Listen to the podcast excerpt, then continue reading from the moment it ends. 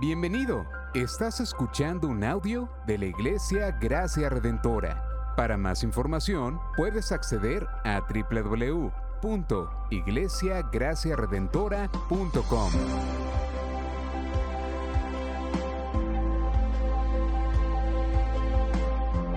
En la exposición de la palabra, el pastor Xavier Torrado.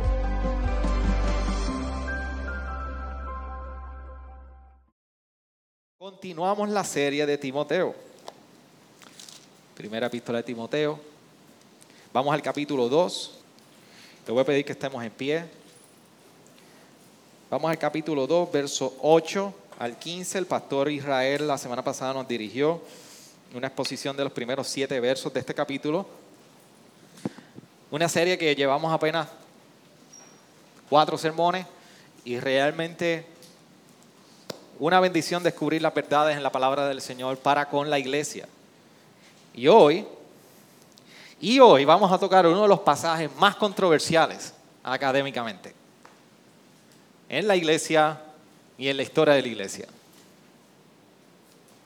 Y es ese pasaje de 1 de Timoteo 2, del 8 al 15. Y hoy todas las mujeres pongan sus oídos a lo que el Señor tiene que decir. Y los hombres también, para que ayuden. Pero exploremos la riqueza de la palabra del Señor en este pasaje, que aunque pueda ser controversial, aunque pueda ser pesado, no deja de ser verdad del Señor y queremos acercarnos en humildad, queriendo descubrir la riqueza de esa palabra y esa verdad. Dice la palabra del Señor en el capítulo 2, versículo 8 en adelante de la primera epístola de Timoteo. Por consiguiente, quiero que en todo lugar los hombres oren levantando manos santas, sin ira ni discusiones.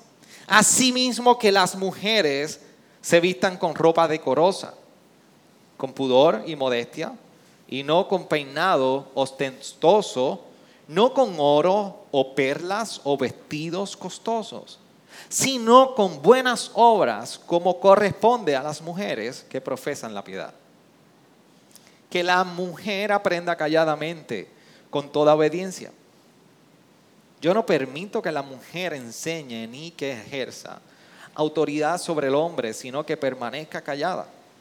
Porque Adán fue creado primero después de Eva. Y Adán no fue el engañado, sino que la mujer siendo engañada completamente, cayó en transgresión.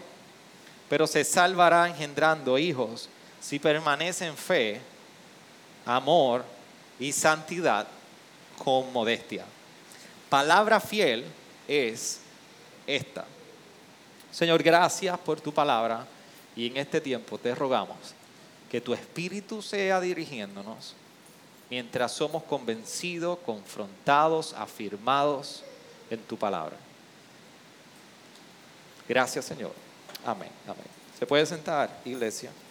Muy bien, capítulo 2, verso 8 al 15. Y quizás el tema de esta sección sería viviendo piadosamente en la casa de Dios.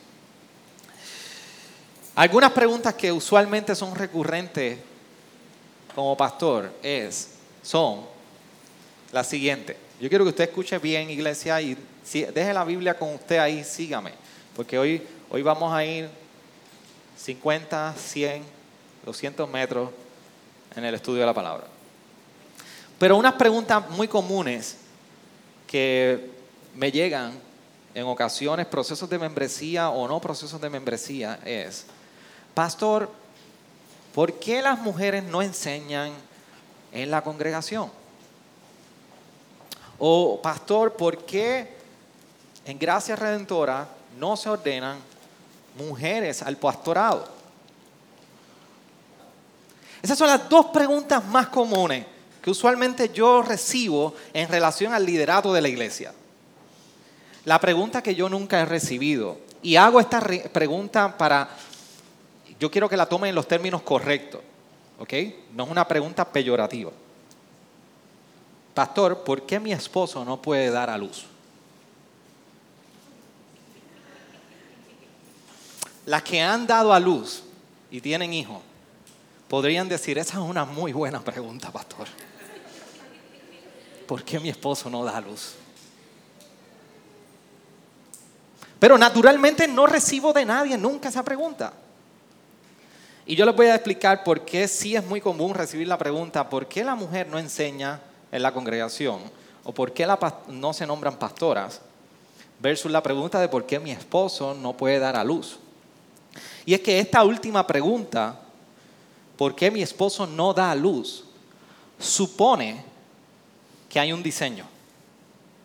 Nadie me hace esa pregunta porque todos en la mayoría de los casos estamos muy conscientes de que hay un diseño y un orden creacional que definitivamente en la fisiología y biología del hombre no permite que pueda dar a luz. Dios lo estableció así y es ok. Esa es la gran diferencia de las primeras preguntas a la segunda. Cuando yo empecé la serie de Timoteo, que es una carta eh, pastoral, una epístola pastoral, Primera, segunda de Timoteo y Tito son, son epístolas pastorales, van directa al ministerio de la iglesia local. Yo comencé diciéndoles a ustedes en el primer sermón del capítulo 1, diciendo que hay una necesidad en cada uno de nosotros de conocer el orden de las cosas. Dios ha diseñado un orden, no solo en el mundo biológico y fisiológico, para nosotros es bien natural, por eso las preguntas no surgen, ¿por qué Él no es quien da a luz y está preñado y yo sí.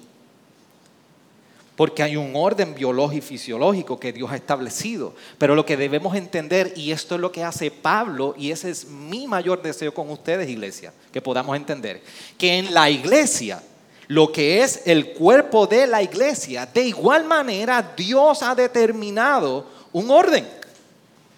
Dios no ha dejado el diseño de la iglesia sin un orden.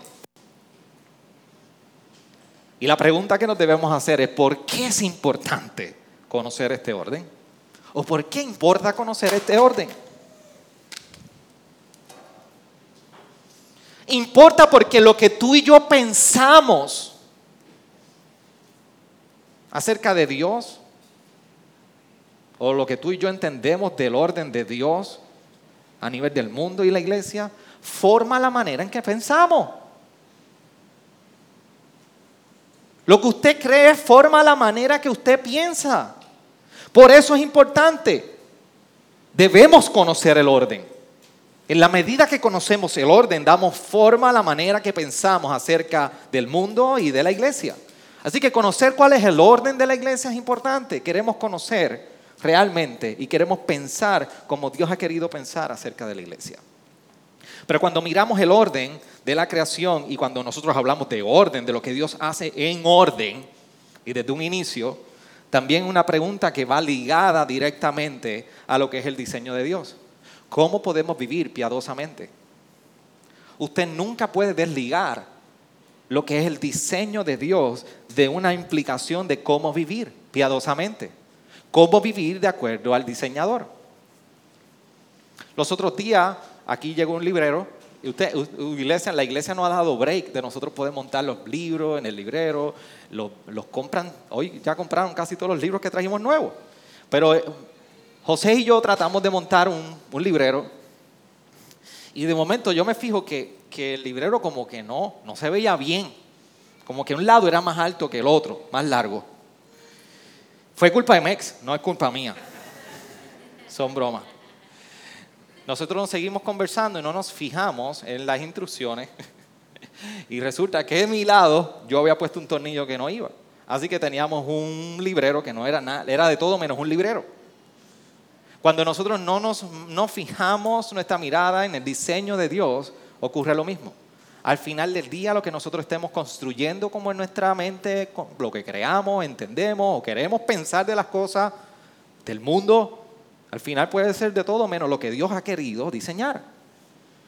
Por eso la pregunta de cómo vivir piadosamente está íntimamente ligada al diseño de Dios. Queremos vivir como Dios ha determinado. Por eso en Timoteo, más adelante en el capítulo 3 y la semana eh, próxima posiblemente vamos a abordar este tema, Pablo resume el gran propósito de esta epístola, diciendo, pero en, en caso que me tarde, o sea, de llegar, te escribo para que sepas cómo debe conducirse uno en la casa de Dios, que es la iglesia del Dios vivo, columna y sostén de la, de la verdad. Está explícito. Pablo está queriendo dejarle entender a Timoteo cómo uno debe conducirse mientras la iglesia, la asamblea pública, la iglesia se reúne. ¿Cómo debemos conducirnos en ese tiempo? De hecho, hay un buen libro allí, nosotros lo trajimos, se llama La práctica de la piedad, Jerry Bridges. Usted busque ese libro si usted quiere seguir creciendo en la pregunta, la contestación a la pregunta, ¿cómo practicar la piedad en mi vida? La piedad de una vida de devoción, no de misericordia, de limosna. Así que la, la, intención de Pablo es animar precisamente a la vida piadosa. Mientras él va informando al hombre y a la mujer cuál es el diseño original en su creación para ambos roles. Esa es la intención.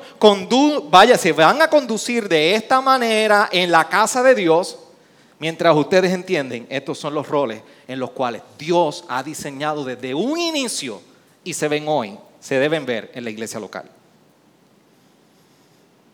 Por eso mientras nosotros la semana pasada, el pastor, por medio del pastor Israel, los primeros siete versos hablaban específicamente sobre el énfasis de dar un testimonio hacia los de afuera centrados en el Evangelio y que fuera un Evangelio desplegado públicamente. Ahora Pablo a partir del verso 8 está hablando de cómo ese testimonio es manifestado en los de adentro y adentro internamente con los miembros y quiénes son los que ejercen la autoridad en la iglesia. Por eso cuando nosotros miramos la epístola, las epístolas no fueran divididas con los capítulos y versos que usted tiene a la mano. Una carta es una carta, de principio a fin. Por eso es importante nosotros mirar el flujo de la epístola para entender qué significa. El contexto es rey. Es la gran expresión. Por eso no en vale está hablando en el capítulo 3 de cómo deben ser los líderes que ejercen autoridad en la iglesia. Así que ese es el contexto que estamos viendo. Un énfasis en el orden de la asamblea y en quién ejerce la autoridad. La pregunta entonces, ¿cómo nos conducimos piadosamente en la casa de Dios? Pablo aborda dos partes. Habla al hombre y habla a la mujer. Y en esta porción le habla más a la mujer que al hombre. Pero vamos a entender qué es lo que sucede. Mire esta pregunta, quédese con ella y continúe conmigo en la Biblia. ¿Cómo conducirnos piadosamente en la casa de Dios? Primero le habla al hombre. Y ese verso 8 dice, por consiguiente, quiero que en todo lugar los hombres oren, levantando manos santas sin ira ni discusiones. Una buena pregunta que pudiéramos hacer analizando el texto es, Xavier, pastor, ¿por qué si de momento me estás hablando que los primeros siete versos me están hablando de, la, de lo que es el testimonio afuera y hacia afuera, ¿por qué ahora me estás hablando y dices que en el verso 8 en adelante Pablo está hablando los de adentro? Cuando nosotros hablamos y el llamado de Pablo específicamente de levantar manos santas, la oración, en oración, la oración pública siempre ha estado ligada con la asamblea pública. Yo le, explicaba hoy a los, candidatos a membresía en esta mañana. Eh, eclesía, que es el término que se utiliza ahí, significa asamblea pública, es la reunión de los santos, es lo que es nosotros hoy como iglesia. Por eso podemos entender que en el verso 8 está hablando específicamente a los de adentro, a la asamblea de la iglesia. Pero ahora el hombre en el verso 8, Pablo le está recordando que el testimonio y como creyentes, ahora los cuerpos de ellos debían ser vistos como santos. ¿Y por qué digo eso? Porque este es un tiempo donde en Éfeso comenzó toda la tradición y la formación del famoso gimnasio, donde el despliegue de la fuerza varonil y la formación del cuerpo era un atributo sumamente valorado en esta sociedad. Y Pablo le está recordando al hombre en este momento que ahora tú, hombre creyente, no serás conocido por la fuerza física desplegada en los gimnasios, sino que ahora tú serías conocido por la vida de oración y el carácter piadoso que te distingue. Ese es el llamado que está haciendo ahora Pablo, cómo debe conducirse el hombre y testificar de su carácter piadoso en medio de la iglesia. Y vamos a hablar más de eso. ¿Qué implica hoy? Pero permítanme primero explorar el texto con ustedes y que ustedes puedan entender realmente qué está diciendo Pablo en este pasaje, que de primera mano no se entiende tan fácil. Luego continúa diciendo, y a la mujer le habla en dos partes importantes. Le habla del decoro y el exceso y le habla de cómo debe aprender calladamente, y aquí en mi versión dice obediencia o sumisión. Y les voy a explicar eso. Por eso el verso 9 al 10 continúa y cambia ahora a quién va a hablar. Le habla a la mujer. Asimismo que las mujeres se vistan con ropa decorosa, con pudor y modestia, no con peinados ostentosos, no con oro o perlas o vestidos costosos, sino con buenas obras como corresponden a las mujeres que profesan la piedad. ¿Usted escucha la palabra cosmético? Usted sabe que la palabra cosmético, de donde viene del griego que dice cosmei, que significa adorno, y adorno es la palabra que Pablo está utilizando aquí. ¿Qué está haciendo Pablo aquí? En esta época, nosotros podemos pensar que realmente la mujer en esta época de la sociedad era una mujer que no era educada, que posiblemente estaba eh, restringida. No, la mujer en esta época era una mujer que era, había mujeres educadas. Y en la moda también estaba la gran influencia de la moda. Y en este caso en particular, hay, hay evidencia escrita paralela a Pablo filósofos griegos que señalan preocupados la falta de modestia en muchas mujeres. De hecho, el filósofo Plutarco trae una aseveración muy similar a Pablo, un llamado a la modestia, por lo ostentoso. De hecho, lo ostentoso y la mucha decoración en cuanto al vestido, siempre en la literatura judía y grecorromana estaba asociada con la sensualidad, o la sexualidad. Había una gran connotación sexual en lo que era el adorno y la vestimenta en las mujeres. Así que las palabras de Pablo en este momento dado no está hablando de un, no es un llamado a que no te, no te, como pastor yo he entendido que es importante decir lo que dice el texto y también aclarar lo que no dice el texto. No está diciendo que la mujer no debe arreglarse. Yo no quiero hombres en la semana próxima diciendo, pastor, ¿qué pasó aquí? Pablo no está haciendo una prohibición a que se pueda arreglar la mujer, sino que Pablo está trayendo una advertencia sobre lo excesivo y, y la costosa preocupación a la apariencia. A lo que esto puede representar que eh, principalmente es un abandono de la, cultivar las virtudes cristianas y del testimonio del Evangelio en la mujer. Es una gran advertencia que tiene Pablo con la, la mujer de la época sobre cómo debe preocuparse más por la apariencia en su corazón y el cultivo de la piedad y no por cómo se ve. Esta era la influencia de la época. Pero no solamente Pablo le está hablando del decoro y el exceso y el cuidado que debe tener la mujer en medio de la congregación sobre esto y como mujer cristiana, sino que ahora también le está diciendo, miren esto, el versículo 11, que la mujer aprenda calladamente, con toda obediencia. Y este texto tiene partes importantes que debemos entender. Hay versiones que pueden decir en silencio, si usted tiene posiblemente una nueva versión tradicional, eh, nueva versión internacional, y una reina valera va a decir sujeción y silencio.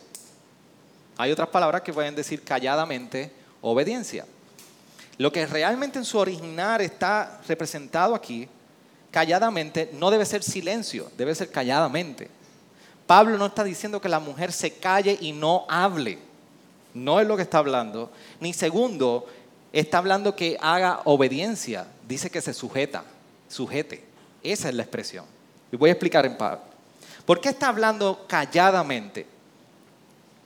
La palabra que él está utilizando ahí en su en su griego original, es una palabra que calladamente se describe mejor porque describe lo que debe ser el espíritu de una mujer que no está en rebeldía ni es argumentativa dentro de la iglesia. De hecho, parte de la connotación de insugía, esta palabra que se, se define como calladamente, habla de una persona que se aleja del bullicio. Así que el espíritu del cual está hablando Pablo, que debe morar en la mujer dentro de la congregación, es uno que se distingue por la amabilidad y no por la rebeldía argumentativa que puede ser dentro de la, asamblea.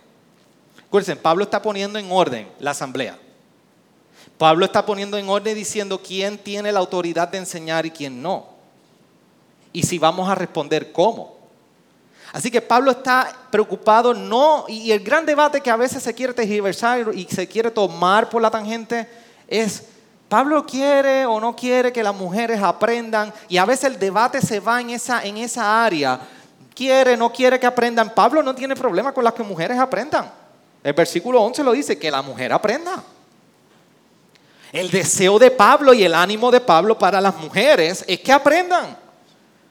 De hecho, se entiende que cuando Aquilas y Priscila están hablando con Apolo, Priscila era una mujer preparada. Más adelante le hace referencia a esto. Priscila estaba dentro de este momento. Priscila estaba allí en Éfeso.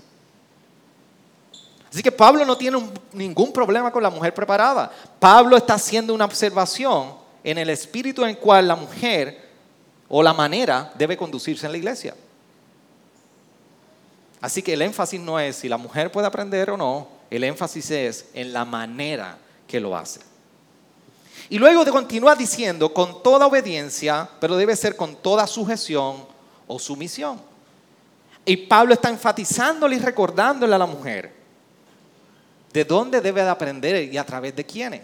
Son de los líderes que Dios ha establecido en la iglesia local. ¿Por qué usted cree que luego el capítulo 3 le siga estos versos o esta sección de los líderes? Pablo está definiendo quiénes son los líderes que enseñan en la congregación. No solamente es que la mujer no puede enseñar partiendo de ese texto, es que tampoco cualquier hombre puede enseñar. Pablo está haciendo bien claro quiénes son los que son llamados a enseñar.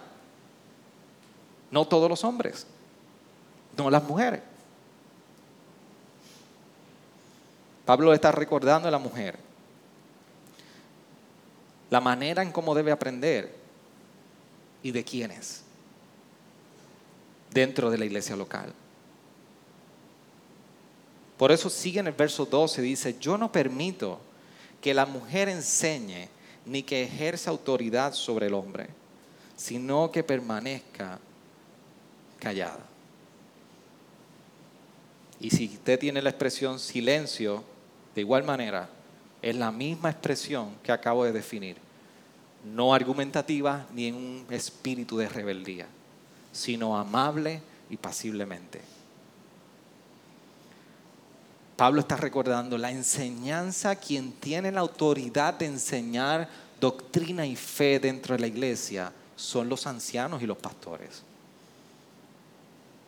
Y entonces la pregunta es, pastor, ¿Qué de los pasajes donde Priscilas y Aquilas le enseñan a Apolos? ¿Qué de aquellos pasajes donde vemos que Colosenses 3:16 nos habla de que nos enseñemos unos a otros? ¿Qué? ¿Pablo se está contradiciendo? ¿No aplica a las mujeres? Sí, aplica. Lo que yo quiero que entendamos, iglesia, es que en el contexto de nuestra práctica cristiana, fuera del momento de días como hoy, de, de asamblea de la iglesia, donde se reúne toda la congregación, es un contexto muy distinto al que nosotros vemos con Priscila y Aquilas con Apolo. No era en el contexto de la asamblea donde ocurre esto. La amonestación y la vida de nosotros en la práctica de la vida cristiana, enseñando y amonestándonos unos a otros, hombres con hombres, con mujeres, mujeres y entre nosotros, es un contexto muy distinto a esta asamblea. No es excluyente. No hay por qué nosotros decir hay una contradicción. La prohibición de Pablo a la mujer en este contexto está diseñada para prevenir que la mujer pueda tomar ese rol de autoridad sobre la congregación.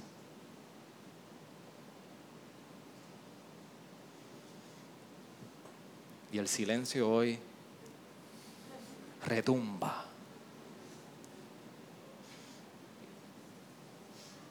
Pero miren lo hermoso de esto. Pastor, ¿Es una preferencia personal o una preferencia denominacional? ¿O es una preferencia de la iglesia local, gracias Redentora, nada más? La, la contestación rotunda es no. No, porque Pablo, y vamos a eso, Pablo da la razón por la cual él le hace este llamado a la mujer. Que hoy se ha convertido en un debate denominacional Sí. Pero Pablo no está hablando quiénes son los que deben aplicar, si son estos de esta tribu, de esta tribu, de esta tribu.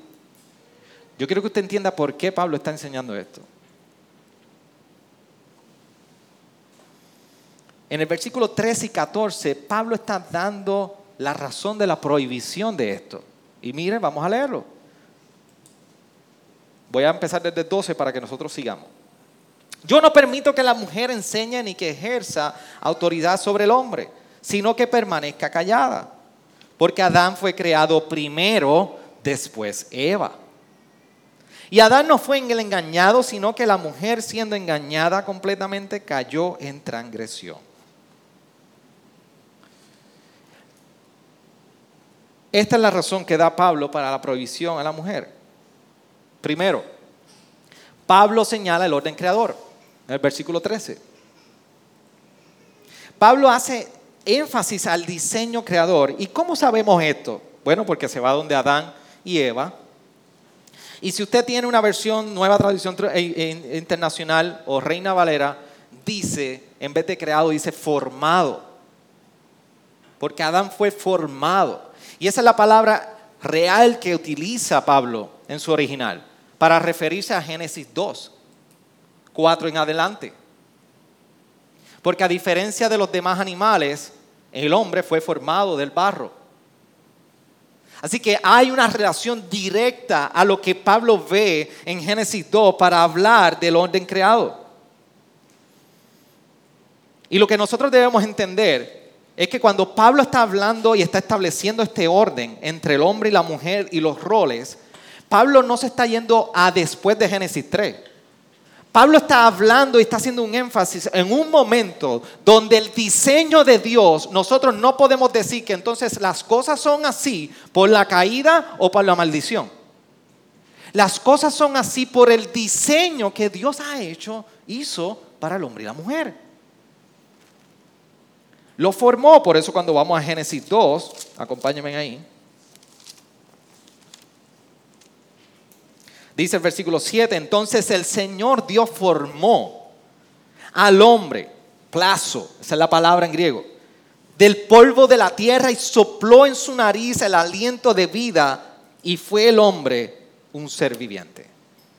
Así que Pablo dice, yo voy a la referencia y por el orden creado, esta es la razón por la que él traigo una provisión del ejercicio de esta autoridad en la asamblea cuando la iglesia se reúne.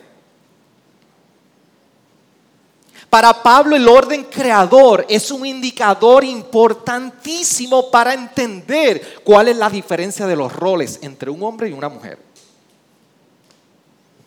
La diferencia de roles nunca, nunca en la Biblia fue sinónimo de inferioridad. La inferioridad por la diferencia de roles mi hermano, es producto de la modernidad. Y yo quiero que usted lo entienda. Pero en la Biblia nunca vimos ni vemos inferioridad por el distintivo de roles. Porque aún en Efesios 5, el llamado de ambos, a esposo y esposa, a sujetarnos a la cabeza que es Cristo.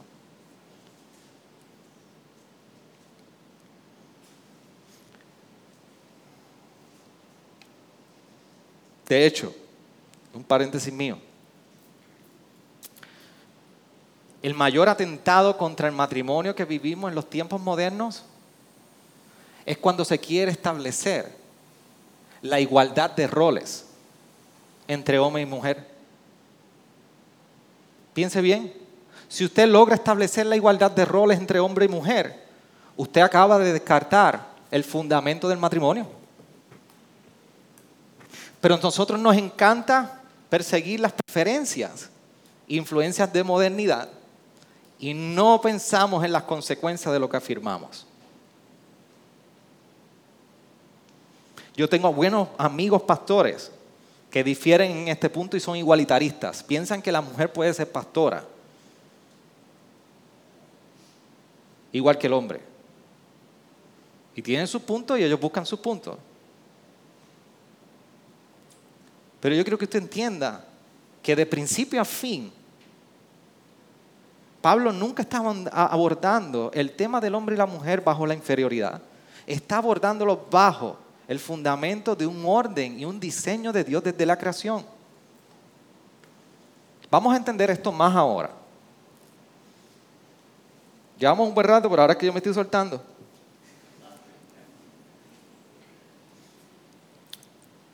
Acuérdense, Pablo está hablando de la razón. Primero, Pablo dice, hay un orden creado y ese orden no fue afectado por la caída ni la maldición. El hombre fue creado primero y después la mujer como ayuda idónea. Es un momento dado para el cual nosotros podemos afirmar que los roles representan la importancia para Pablo como indicador de cómo debe comportarse un hombre y una mujer. Lo segundo que dice Pablo de la prohibición para la mujer ejercer la autoridad. Y recuerden algo, el problema no es que la mujer enseñe, el problema no es si la mujer tiene mejores dones o talentos y lo puede hacer. Nadie está poniendo en cuestión eso. Yo conozco mujeres que pueden enseñar mejor que los varones. Yo aprendo de mujeres. Pablo está hablando del contexto cuando la iglesia se reúne. Yo quiero que usted entienda, cuando la iglesia se reúne, ¿cómo se ve el orden en el medio de la asamblea? Pablo le dice a la mujer que puede enseñar en Titos a otras mujeres. el problema no es que la mujer enseñe. La prohibición es que quien ejerce la autoridad de que por sí se desprende que la autoridad viene atada a la enseñanza de la palabra en práctica y fe en la congregación le corresponde a los ancianos. Solamente los hombres, no cualquier hombre, el que es anciano. ¿Y qué puede hacer la mujer dentro de la congregación, pastor? ¿Qué puede hacer? Pues lo mismo que un hombre que no es pastor.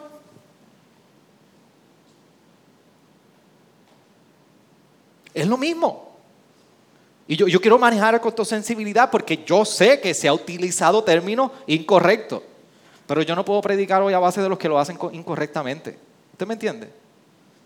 Yo, yo quiero afirmar hoy, por lo que nosotros vemos en la escritura, lo que hacemos bien y lo que debemos seguir mejorando. Y yo espero que al final de hoy seamos afirmados, hombres y mujeres, en la importancia del ejercicio de nuestros roles y dones en la iglesia local. Así que, ¿es quién ejerce autoridad en momentos como este, donde la asamblea está reunida? Primero, no debe hacerlo por el orden creador. Segundo, hay un diseño, ¿verdad? Segundo, por el engaño que tuvo Eva. Y si usted mira de primera mano ese pasaje puede ser un poco confuso. Y Adán no fue el engañado, sino que la mujer siendo engañada completamente cayó en transgresión. Ah, ahora, salvamos nosotros, Adán no hizo nada. Adán no hizo nada, Adán no pecó, fue la mujer. Por eso, cuando hermano, cuando nosotros estamos gordos, la culpa es de nuestras esposas. Es de ellas. Ellas son las que nos dan de comer como Eva a nosotros. Por si acaso, cuando esté grabado, es una broma lo que acabo de decir. La pregunta es, si la serpiente engañó a Eva, ¿cómo la engañó? Vamos a Génesis 3.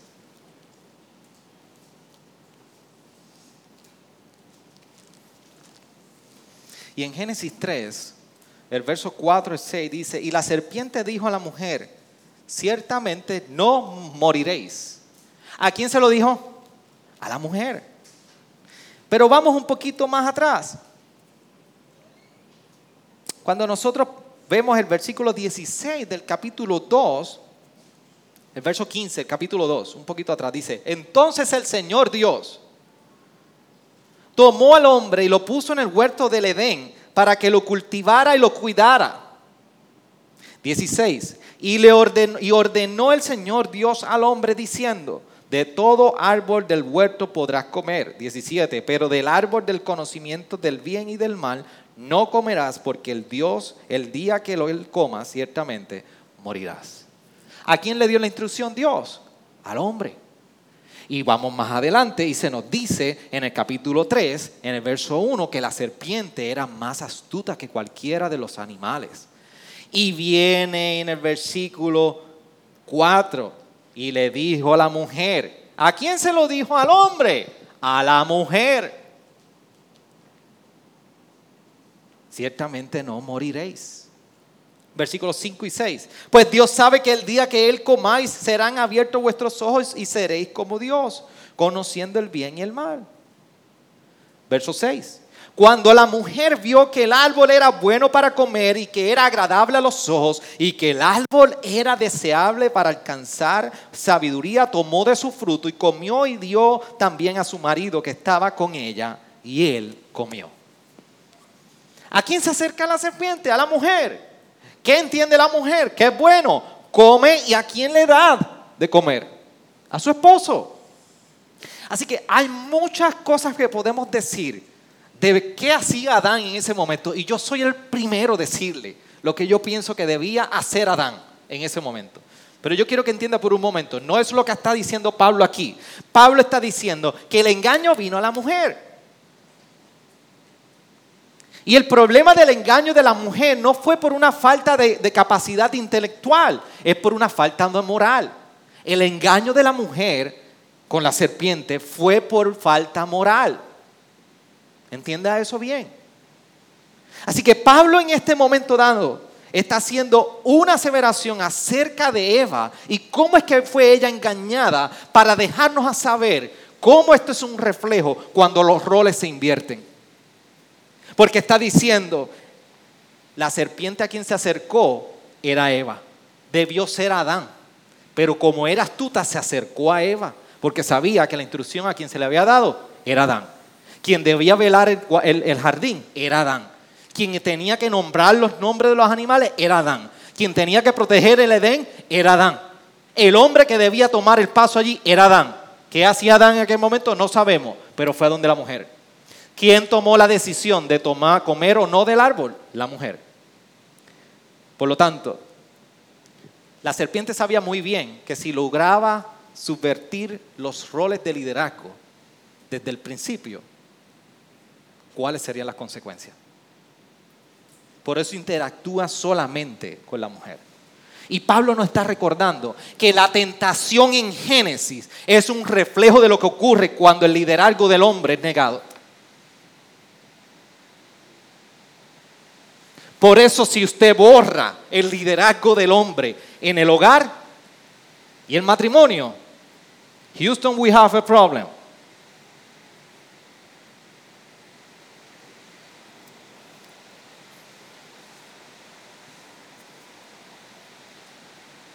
Así que es un vivo ejemplo de cómo la tentación en todas las esferas, esa tentación de Génesis, la tergiversación de la responsabilidad del hombre como líder en la casa y cumplir, tergiversar el hombre haciendo lo de la mujer y la mujer lo del hombre, las consecuencias que tiene esto. Y esto se ve en la sociedad, esto se ve en los matrimonios, y también tiene consecuencias en el liderazgo de la iglesia. Porque lo que ocurre aquí mientras los santos se reúnen es un drama de precisamente el Evangelio que ha llegado a nosotros. Por eso la iglesia practica las ordenanzas, por eso la iglesia practica el bautismo, por eso la iglesia practica en su membresía la cena del Señor. Todo lo que hacemos aquí es un despliegue, es una evidencia y es un reflejo de la obra redentora del Evangelio.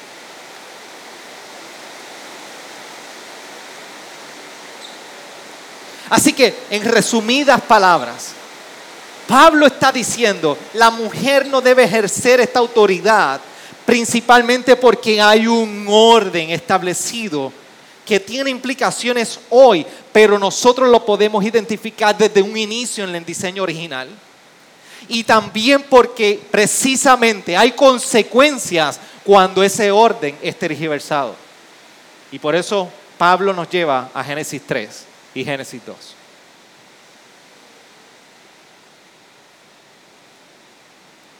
El verso 15, Pablo dice y sigue, ¿cómo se salvará la mujer?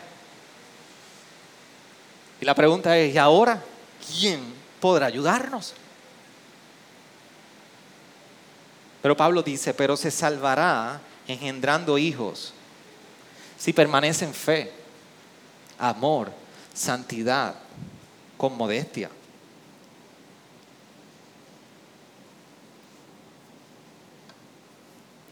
A ah, verdad que este pastor llegó hoy tras que me está diciendo que el engaño empezó por mí, que no puedo ejercer esta autoridad, ahora me pusiste a parir. Yo no, Pablo, ¿eh? Conmigo no la cojan. Pablo hace la aseveración o, hace la asociación de engendrar hijos, porque como comencé la pregunta en un inicio con la introducción, engendrar y dar a luz es algo que se asocia con la mujer. Es parte del rol de la mujer. Por eso, Pablo en este verso 15, y sabemos muy bien que la salvación no es por obras.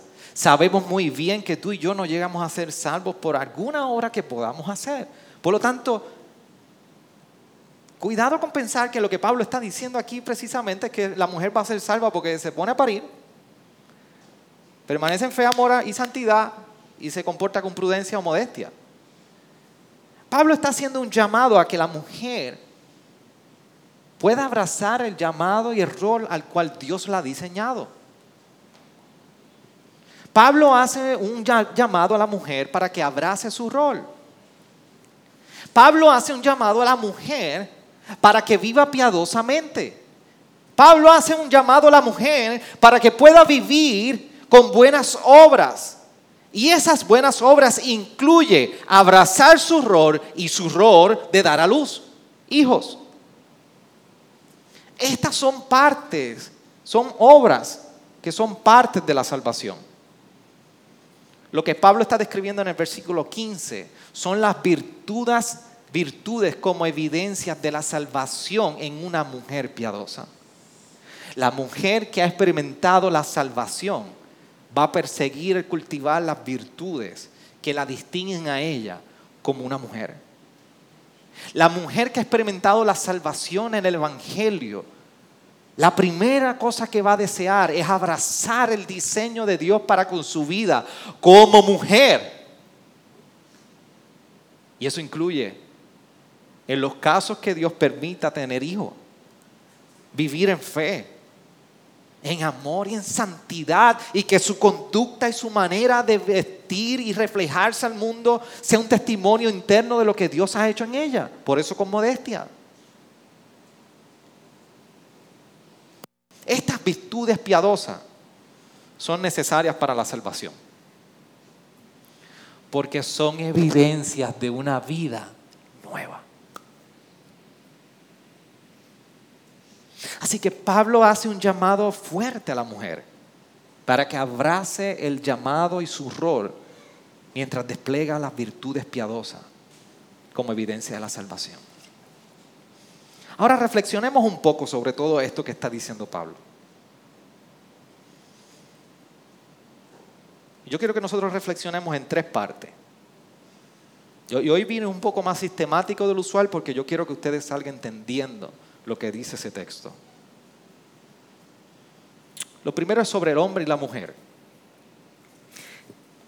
Lo que Pablo está expresando a la iglesia de Éfeso y recordándole a Timoteo de cómo debe comportarse la iglesia del Señor. En cuanto al hombre, como dice en el versículo 8, que deben levantar sus manos santas, sin ira y sin discusiones. Y ese hombre que ahora se, va a distinguir entre la asamblea no por su fuerza física, sino por su vida de piedad y santidad y de oración. Déme decirle que es evidente y es visiblemente común la ausencia de hombres persiguiendo la vida de oración y de piedad. Y yo, estoy hablando en términos generales, ¿ok? Pero, pero es un problema bien, bien común. Que la tentación de Génesis sea un reflejo en nuestros días. Hombres abdicando de su rol y su liderazgo, como fue el problema que tuvimos en Génesis, mientras la mujer tiene que tomar su lugar o desea tomar su lugar. El otro extremo pecaminoso de esto es el hombre que viene a subyugar a la mujer y a maltratar con el famoso machismo, mientras que la mujer se mueve en el otro extremo diciendo el hombre no es necesario. Y estos son los patrones más comunes cuando el liderazgo se subvierte y cuando hay ausencia de una búsqueda de piedad y de abrazar el rol que Dios ha dado. El matrimonio no es fácil. Pregúntale a mi esposa. Por mí, no por ella. Por si acaso. Pregúntele si es fácil. Al pastorcito sostenerlo. Al que parece más santo. Pero los hombres, y yo doy gracias a Dios por los hombres en esta casa. Pero en términos generales y en mi experiencia pastoral es visiblemente común la ausencia de hombres persiguiendo la vida de oración y la piedad en la iglesia. Entonces la pregunta que yo hago a ti, hombre, que hoy me escuchas aquí en la iglesia local. ¿De qué manera nuestras vidas deben testificar intencionalidad, iniciativa y liderazgo, tanto en lo personal y en lo familiar? No, no, es posible, no es posible que tú y yo podamos ser más admirados por lo que hacemos y por quienes somos, pero procrastinamos en el cultivo de una vida piadosa.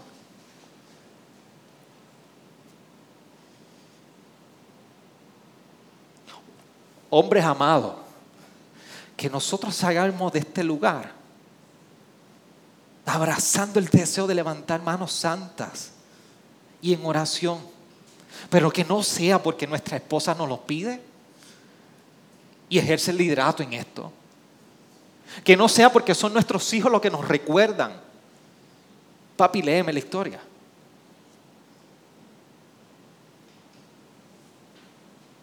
Que nuestra casa nuestras esposas vean el testimonio de consistencia, constancia, perseverancia y liderazgo en amor, gracia y servicio hacia nuestras esposas y nuestros hijos para conducirlos a la vida de la piedad.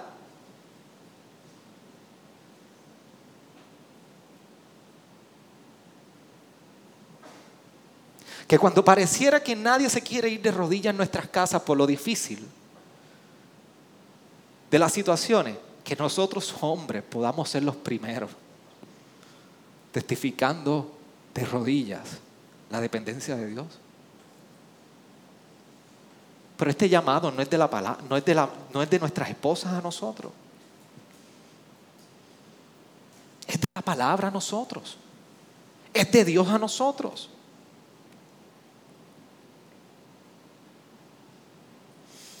A ustedes mujeres de gracia redentora.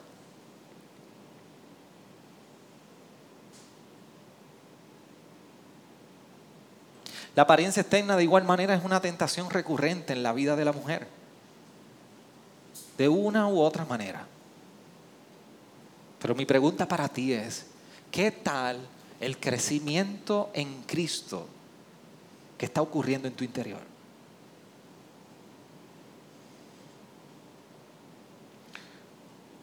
Los labios endulzados por el chisme no son revestidos por la blusa hermosa que tú puedas usar. La envidia que pueda anidar en los corazones no es borrada por el maquillaje que tú uses. Y las manipulaciones estéticas que tú te puedas hacer en ti jamás podrán reemplazar la imagen de Cristo.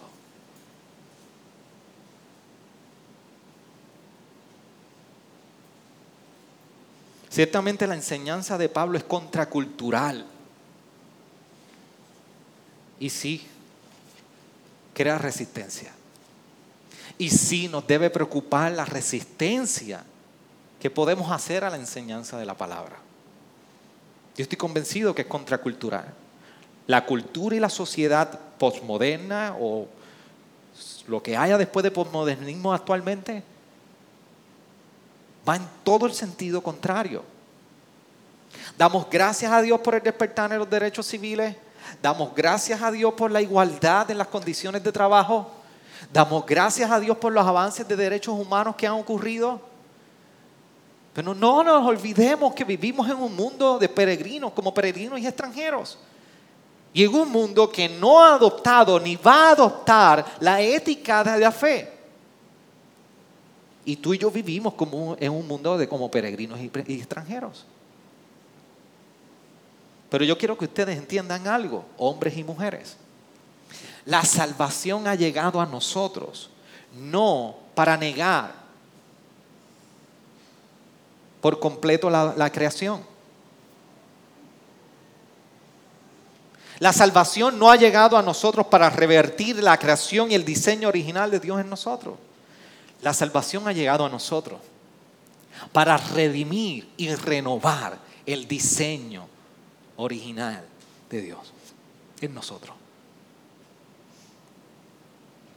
Es por esto que tú y yo creyentes, hombres y mujeres, podemos mirar el diseño de Dios y lo vemos como bondad de Dios para nuestra vida. Porque de principio a fin en la creación vemos a un Dios que a todo le llama bueno. Y vio Dios que era bueno. Por lo tanto, el diseño de Dios para nosotros en su creación es la bondad de Dios.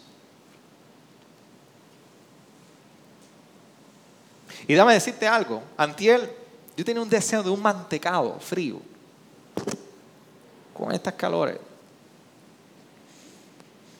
Y mi esposa se acordó y trajo un mantecado. ¿Ustedes se acuerdan los famosos malteados? Que compraban en la guaguita cuando pasaban por el frente. Ok. Pues me trajo unos que saben así, a malteado de chocolate. Y con aquella calor a las seis y media de la tarde, yo le di con un gozo aquella paleta de mantecado. Fría y rica, dulce. Y para mí fue bondad de mi esposa traer y regalarme aquello. Cuando tú y yo podemos mirar la bondad de Dios para con nosotros en su creación y su diseño, tú y yo podemos mirar ese diseño con un gozo que traspasa cualquier gusto por un manteado en nosotros. Ver la bondad de Dios en el diseño para nosotros trae gozo. Y déme explicarle, trae gozo porque en el diseño de la iglesia podemos ver y podemos servir conforme al llamado que Dios ha hecho a cada uno de nosotros. Trae gozo porque en la iglesia es un regocijo cuando Dios levanta hombres para el ministerio pastoral. Es el diseño de Dios y la iglesia celebra la bondad de Dios. Es un gozo en el diseño de la iglesia porque podemos promover y animar el servicio de unos a otros, de mujeres en la iglesia y de hombres en la iglesia local. Y trae gozo en el diseño de la iglesia porque podemos regocijarnos y afirmar cuando mujeres se levantan afirmar el servicio y el ministerio en la iglesia local.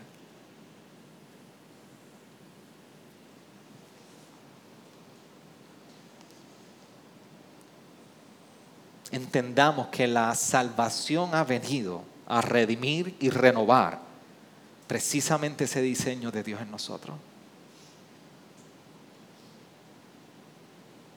La pregunta que debemos hacernos es, ¿cómo, cómo quiere Dios servir? ¿Cómo me quiere Dios sirviendo en la iglesia local? El problema que estamos teniendo es que esa pregunta se la dejamos a los pastores. Dios tiene un llamado en tu vida. Dios te ha dado dones y servicios a ti hombre y a ti mujer. ¿Cómo se ve en la iglesia local? Estamos, la comunidad de creyentes está para ayudar a descubrir esos dones. Los pastores están para guiar en la autoridad de la palabra y en la enseñanza de la palabra, en descubrir esos dones. Pero en ti es el llamado.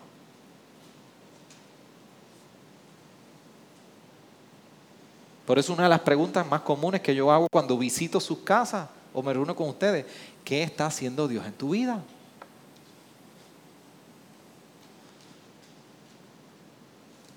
Algunos me han dicho, no he podido dormir por la pregunta que me acaba de hacer, pastor. Gloria a Dios.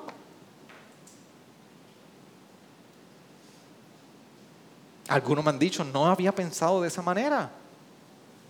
Miremos lo que Dios está haciendo en nosotros y en la iglesia local. Porque esta salvación ha llegado a nosotros para el conocimiento de la verdad.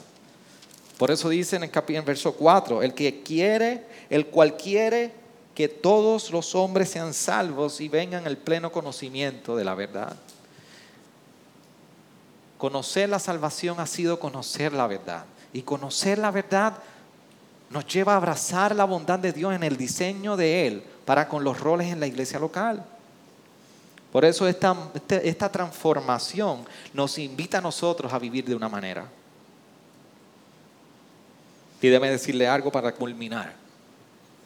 No se preocupe que no voy a predicar como el segundo sermón.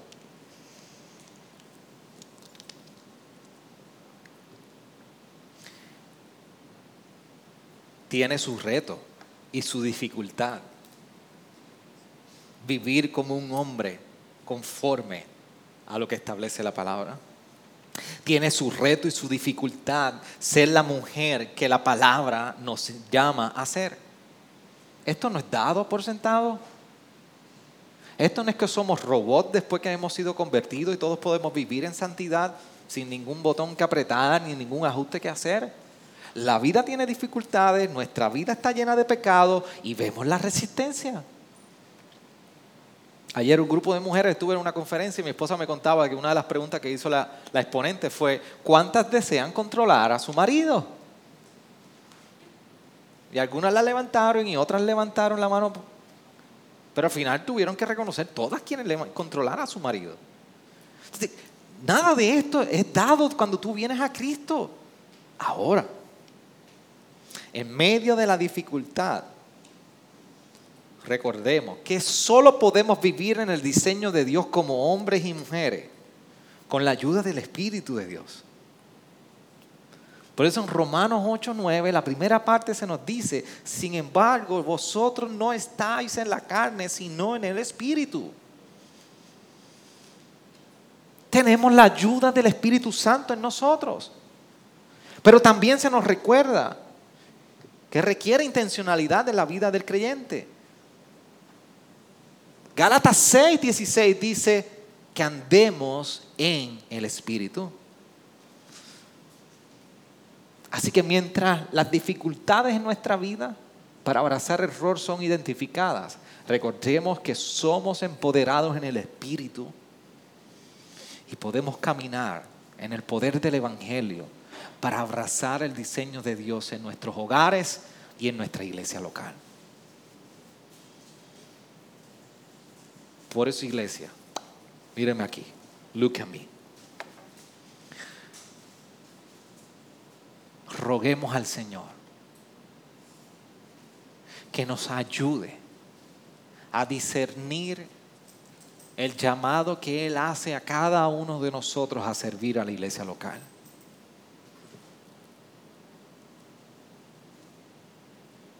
Roguemos al Señor que nos ayude y nos dé discernimiento para afirmar a aquellos que son llamados, y vamos a hablar la semana próxima en esto, al ministerio pastoral. A la mujer que también ha de servir en la iglesia local, pero que la hagamos mientras nuestras manos santas son levantadas en oración y nuestra vida testificada en piedad.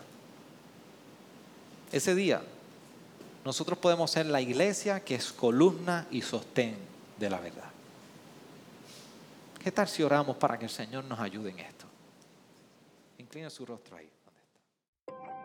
Gracias por sintonizarnos.